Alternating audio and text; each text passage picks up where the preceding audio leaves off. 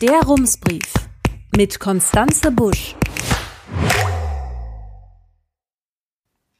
Münster, 6. September 2022. Guten Tag. Seit Samstag sitzt der 20-jährige Mann, der mutmaßlich eine Woche zuvor den 25-jährigen Transmann Malte beim Christopher Street Day angegriffen und tödlich verletzt hatte, in Untersuchungshaft. Die Polizei hatte letzte Woche etliche Zeugenhinweise, Bilder und Videos ausgewertet und dabei ein Bild des Tatverdächtigen gefunden. Eine Polizistin erkannte ihn am Freitagnachmittag am Hauptbahnhof und nahm ihn fest. Bisher hat der Mann noch keine Aussage gemacht. Die Staatsanwaltschaft ermittelt nun gegen ihn wegen Körperverletzung mit Todesfolge. Laut Oberstaatsanwalt Dirk Uhrlich ist der 20-Jährige schon mehrfach strafrechtlich in Erscheinung getreten. Es gab mehrere Verfahren wegen Körperverletzung. In einem Fall wurde er verurteilt und ist damit einschlägig vorbestraft, allerdings nicht zu einer Haftstrafe. Im Jugendstrafrecht sind auch andere Sanktionen möglich, erklärte Gurlech. Beispielhaft nennt er Geldstrafen, gemeinnützige Arbeit oder Anti-Aggressionstrainings.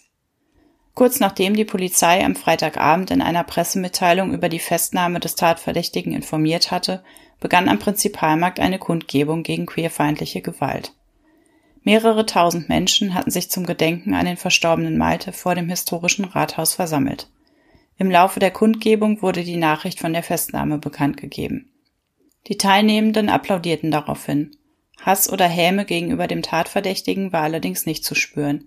Viele Teilnehmende waren einfach erleichtert. Auf der Kundgebung sprachen VertreterInnen verschiedener queerer Vereine in Münster. Sie berichteten von der Diskriminierung, der Gewalt und den Aggressionen, die Frauen und nicht heterosexuelle Menschen im Alltag erleben. Aber auch von Solidarität und Unterstützung. Felix Adrian Schäper vom Verein Trans Inter Münster freute sich, dass so viele Menschen zu der Kundgebung gekommen sind. Er sagte, das zeigt, wir sind keine Minderheit, wir sind keine Randgruppe. Die, die den Hass haben, sind eine Minderheit und eine Randgruppe.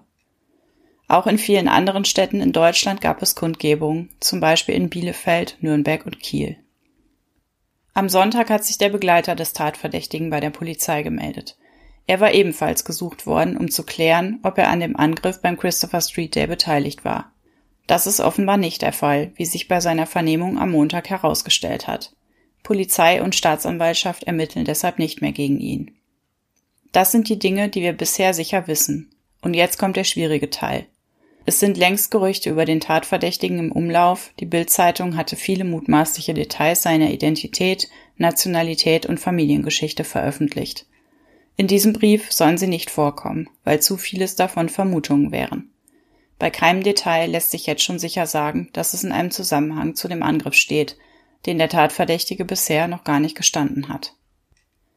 Was sich sagen lässt, dass der 20-Jährige die beiden Frauen am Rande des CSD als lesbische Hure beschimpft und bedroht hat, war eine queerfeindliche Tat. Dass er anschließend den 25-jährigen Mann angriff und niederschlug, der die beiden Frauen schützen wollte, ist eine unmittelbare Folge davon.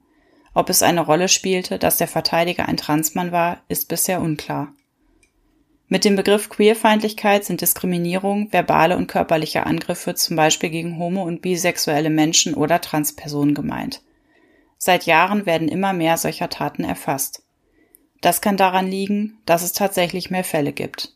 Es kann auch daran liegen, dass sie inzwischen häufiger als queerfeindliche Taten in die Statistik eingehen, während früher das Motiv gar nicht erkannt oder erfasst wurde. Auch jetzt gibt es etwa bei transfeindlichen Taten offenbar immer noch ein großes Dunkelfeld. Wenn es tatsächlich mehr Angriffe gibt, ist eine zunehmende Feindlichkeit die Ursache? Oder zeigen sich mehr queere Menschen öffentlich und werden deshalb auch häufiger angegriffen, einfach weil sie sichtbarer sind? Es kann auch eine Mischung aus allen Gründen sein. Tatsache ist aber, dass nach wie vor viele queere Menschen Angst vor Anfeindungen und Angriffen haben und ihre Sexualität oder Identität deshalb nicht offen leben. Laut einer Studie sind es in Deutschland fast die Hälfte von ihnen. Auf dieser traurigen Tatsache sollte jetzt der Fokus liegen, nicht auf der Identität eines einzelnen Täters.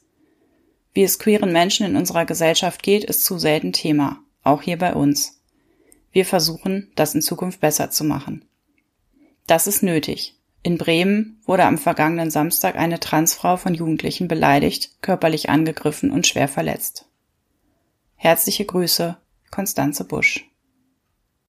Rums Neuer Journalismus für Münster. Jetzt abonnieren. rums.ms